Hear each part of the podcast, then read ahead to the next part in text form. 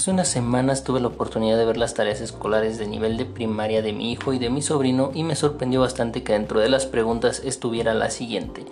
¿Cómo te sentiste al realizar la actividad? Y me pregunté en mi mente, ¿qué carajos debe sentir un niño al realizar sus tareas escolares?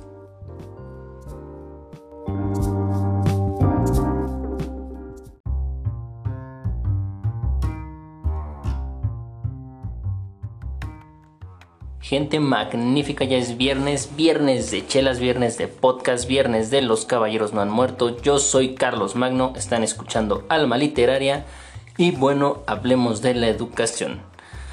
Bueno, como cuento al principio, me parece impresionante que ahora tengan este tipo de preguntas. ¿Qué debe sentir un niño al dibujar su silueta en el piso? ¿O qué debe sentir al descubrir el significado de cierta palabra? ¿Realmente esto es importante o el sistema educativo está tratando de que los niños sientan pues en la escuela un ámbito más familiar y más cómodo. Eh, creo que la educación era más valorada antes y ya no es tan valorada ahora. Hay que abogar para conseguir una educación mejor. En primer término, en la educación actual los padres parece que ya no tienen tiempo para revisar los deberes a sus hijos, cosa que se ocurría antes. La educación se basa primero en la escuela y es secundada en el hogar. Pero si en el hogar no cooperan, pues poco sirve esto, ¿no? Además, antes los maestros investigaban más y se preocupaban más para que los alumnos aprendan. Claro, como siempre hay raras excepciones, pero creo que sí tenían un poquito más de... Pues vaya, no se inmiscuían más en la educación. Y digo, también depende de qué tiempo de antes nos referimos. Los maestros eran totalmente respetados, tenían el apoyo de la comunidad. Hasta los padres de los alumnos les tenían respeto. Ahora la educación es más flexible, antes pues los obligaban a aprenderse las tablas, hacer un registro básico para poder hacer cálculos, teníamos que estudiar mucho para poder pasar los exámenes. La educación era muy dura, pero salíamos mejor preparados que en estos tiempos. Las materias que teníamos eran diferentes a las que hoy tienen. Y digo, yo por ahí en, casa de mi mamá todavía tengo algunos libros de, los periodos de escolaridad primaria. Y de verdad han cambiado mucho en cuestiones académicas y en la forma del pues educativa, ¿no? En, el sistema educativo actual, la verdad es que vienen cosas bastante confusas y bastante extrañas. Eh, pero bueno, en el imaginario colectivo, muchos tenemos asumido que los maestros tradicionales eran unos auténticos tiranos de la educación, tomadores de lecciones memorizadas, autoritarios y fieles seguidores de aquel dogma de que la letra con sangre entra. Y no digo que no hubiese maestros así, porque más de uno he tenido que padecer en mis tiempos de escuela, pero no todos eran iguales. También los había comprometidos con la educación de sus alumnos, auténticos profesionales vocacionales que asumían un compromiso moral y social que los llevaba a obligarnos a acceder los conocimientos de las asignaturas a base de estudio, ejercicios y deberes. Nos exigían esfuerzo y educación y la consecuencia de ese sacrificio pues era evidente. Nos enseñaba a responder por nuestros actos, a asumir nuestra propia responsabilidad. Los suspensos y los aprobados se entendían como algo merecido sin más. Ni se ocurría ir a casa llorando a decir que nos habían suspendido porque allí nos esperaba el psicólogo de cabecera de mamá, que era la chancla o el cinturón para muchos, ¿verdad? Eh, aquellos maestros, y hablo de los buenos, ejercían una autoridad intelectual que se complementaba con la autoridad moral de los padres, en un trabajo bien hecho, el esfuerzo se premiaba con becas, estas becas que requerían tener una media de un 8 o 9 para poder tener acceso a ellas. Estas becas que eran la única palanca de ascenso social y económico que tenían los hijos de las familias más humildes y trabajadoras. Y esa oportunidad pues fue aprovechada por muchos. La verdad es que no es mi caso para prosperar en todos los órdenes de la vida, pero pues digo, la verdad es que ahí siempre estuvo la oportunidad y digo, yo pues por rebeldía la verdad no seguí estudiando, pero pues digo, considero que eran cosas que había que eran muy estrictas para poder obtener una beca. Y en verdad, eh, en aquellas escuelas se aprendía a base de estudio y de esfuerzo, pero lo que se aprende así, de verdad que no se olvida nunca, ¿no? Yo creo que hasta la fecha, eh, a pesar de que ya hace muchos años que yo dejé de estudiar, y sigo pues vaya, no tengo muy grabado lo que aprendí en la escuela o por lo menos una gran parte de eso, ¿no? entonces creo que así es como realmente la educación funcionaba bien. Hoy en día creo que les cuesta más trabajo a los alumnos eh, mantener pues grabado, ¿no? Grabado en la mente toda esta, toda esta parte, ¿no? De la educación, de lo que les enseñan. Les cuesta un poquito más de trabajo. Eh, y bueno, también el abandono escolar, que luego se convierte en la deserción total, se origina en diversos factores de riesgo, digo, propios del, desertor y de su grupo familiar. Y de todos modos el abandono es por sus condiciones de vida, casi siempre. Eh, la aceleración del cambio social también hace que cada vez sea más fuerte el desconcierto al descubrir que las cosas no funcionan como antes y esto sin ninguna posibilidad de retorno al antiguo paisaje social que dominaba y conocía. Eh, hoy hay muchos de nuestros profesores que cuando comparan lo que era la enseñanza hace unos años y el paisaje cotidiano que ofrecen hoy los centros en los que trabajan, ven que la enseñanza se ha convertido en algo totalmente distinto a lo que ellos conocían. Y nuestra sociedad aún no ha asimilado la nueva situación de nuestro sistema educativo. Entonces, si no se resuelven los nuevos problemas generados por estos cambios, va a crecer el malestar de nuestro sistema educativo. Digo, en los últimos 20 años eh, ha cambiado radicalmente la configuración del sistema educativo. Digo, el maestro era una figura cultural y social relevante, sobre todo en el medio rural, ¿no? Que creo que es donde a veces es más escasa la educación o el acceso a ella. Eh, y pues sabemos que el problema educativo pasa por ahorita actualmente por una crisis de valores cada día van resurgiendo diferentes necesidades como lo es una mejor y más justa remuneración al maestro, la tecnología avanza todos los días, el apoyo que tenía el educando ha caído y cada vez más la educación se va deteriorando y no se está haciendo lo suficiente para enfrentarla y mejorarla. Realmente no se está poniendo este esfuerzo y este empeño realmente en la educación. Eh, creo que el gobierno y pues vaya, ¿no? El sistema educativo que se ha implementado, pues han dejado mucho de lado la, verdadera educación, ¿no? Y la educación estricta, como les comentaba. Eh, conforme el tiempo va transcurriendo, paso a paso podemos ver muchas cosas que van cambiando con este, ya sea para bien o para mal. Digo, uno de los muchos cambios que podemos notar está en la educación.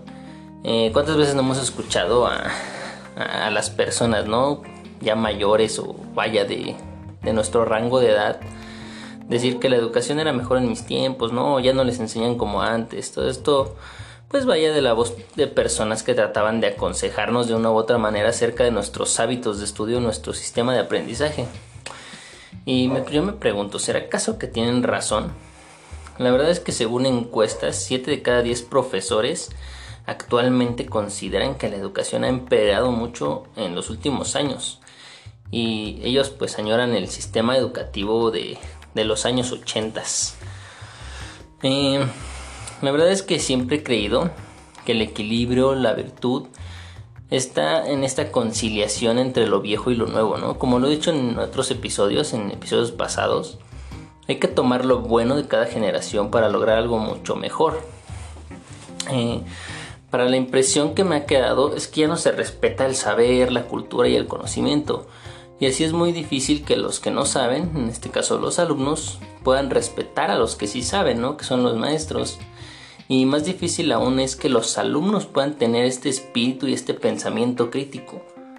la verdad es que una escuela que permite a los alumnos conseguir lo máximo aún sin aprobar, es una escuela que no persigue lo mejor para todos. Es una escuela que a mí me parece mediocre, que me parece que no alcanza los verdaderos estatus que debería y que simplemente está pasando alumnos por pasar. Digo, al final de cuentas creo que eso está mal. No, no me espero algún día encontrarme con un doctor que lo pasaron porque sí, porque no lo quieren hacer sentir tonto, porque no lo quieren hacer este menos y lo aprobaron porque sí.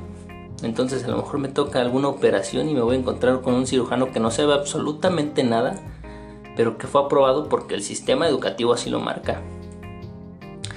Entonces, una escuela que no educa en la responsabilidad, que no premia al que estudia, es una escuela que perjudica a los alumnos de las familias más humildes, ¿Y qué quieren que les diga? Que una persona es madura cuando no echa la culpa de lo que le pasa a los demás, cuando asume sus responsabilidades y acepta la consecuencia de sus actos. Eh, decía Miguel de Unamuno, libre es el que sabe, y más libre aún el que más sabe. Pero la nueva sociedad que se está construyendo no va a ser ni madura ni será libre definitivamente. Eh, también es por todos conocido que la educación a lo largo de los años ha evolucionado y ha tenido cambios importantísimos que algunos consideran para bien y otros no tanto. Pero lo que es importante resaltar aquí es que hay dos factores principales que han revolucionado el modo en que entendíamos entonces y ahora las clases, que son la metodología del aprendizaje y las nuevas tecnologías. Pues vaya, en el pasado la enseñanza se basaba mucho en la teoría y muy poco en la práctica.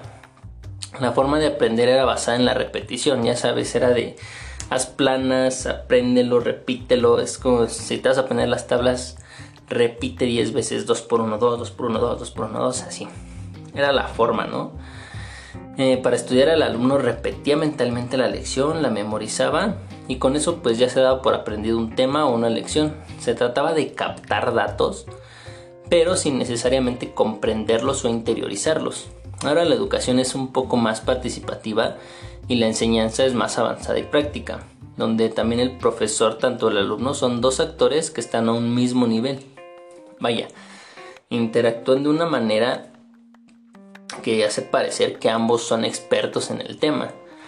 Eh, en la educación de hace varios años también predominaba el esfuerzo y la disciplina, y dentro de ellas ciertas agresiones también estaban en cierto modo normalizadas, ¿no? Eh, ya saben, aventarle el borrador al alumno, sacarlo de, con un jalón de orejas, y yo creo que son cosas que en estos tiempos serían impensables, ¿no? Descabellados pero pues en esas épocas era algo muy normal en las escuelas. Eh, otra cosa, eh, ahora los padres no aceptan la crítica a sus hijos. O sea, me parece que son muy ofendidos. Es como que si a lo mejor el maestro en algún punto les dice, sabe que su hijo eh, está siendo rebelde, no sé, no está poniendo atención en clase, etc. Los padres se ofenden, ¿no? Entonces, en gran medida la relación entre padres y maestros también ha cambiado. Si antes un padre era llamado a la dirección por una indisciplina o un problema académico, implicaba que el alumno recibía doble castigo, tanto en el colegio como en la casa. Eh, en cuanto a los materiales, antes el cuaderno, el libro, el bolígrafo eran las herramientas fundamentales que utilizábamos. Eh, incluso anteriormente el profesor llevaba a clase sus maquetas, mapas, no sé, un maniquí del cuerpo humano, planillas con gráficos que pretendía mostrar a los alumnos. Y todo esto era su material de trabajo. Ahora los profesores, bueno, la gran mayoría pues cuentan con aulas virtuales en las que los pizarrones inteligentes eh, han sustituido al, pizarrón de, de GIS, el pizarrón de tiza, incluso estos pizarrones blancos de marcador eh, igualmente cuentan con mobiliario escolar ergonómico, ¿no? Que favorece el desempeño de los estudiantes. Eh, antes de que apareciera el Internet en nuestras vidas para investigar sobre cualquier tema, teníamos que ir a las bibliotecas o pedir, buscar, comprar los libros que se necesitaran para poder investigar pues las tareas, los trabajos, etc. Y hoy en día pues nos planteamos que ya no podríamos vivir sin muchas de las comodidades que nos da pues un teléfono móvil, tener una computadora, una tablet, una laptop. Y, yo creo que seguro muchos niños, muchos jóvenes de hoy en día se preguntan cómo éramos capaces de estudiar antes sin el acceso a internet. La educación pues ha cambiado muchísimo, ¿no? Se ha revolucionado. Y pues como siempre voy a defender mi generación. Siendo honestos, creo que sigo pensando siempre que que lo de antes es, mejor. Y no digo que aún no existan buenos maestros, digo, me imagino que los hay, yo sé que todavía hay maestros chapados a la antigua y que en conjunto con buenos padres ofrecen una educación óptima a sus hijos, pero la verdad es que se ha ido perdiendo y a mí me gustaría mucho que se retomara lo bueno de la educación de antes y se mejorara con lo bueno que existe ahora. Vaya, una educación estricta pero haciendo uso de las nuevas tecnologías y los nuevos cambios que nos ha traído pues la nueva era, ¿verdad? Eh, quizás esto pase en algunos años, no lo sé, tal vez siga evolucionando. Yo solo deseo que pase lo que pase, evolucione como evolucione, pues todo sea para bien. Y bueno amigos míos, hasta aquí el tema de hoy, espero que les haya gustado. Y como siempre voy a dejarles la recomendación podcastiana de la semana.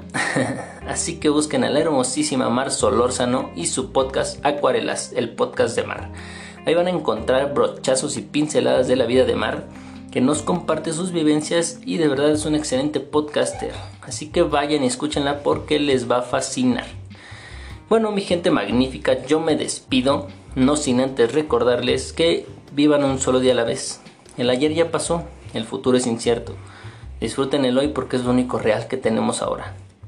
Les mando un enorme abrazo, disfruten su fin de semana, pásenla excelente. Nosotros nos escuchamos el siguiente viernes y seguimos podcasteando.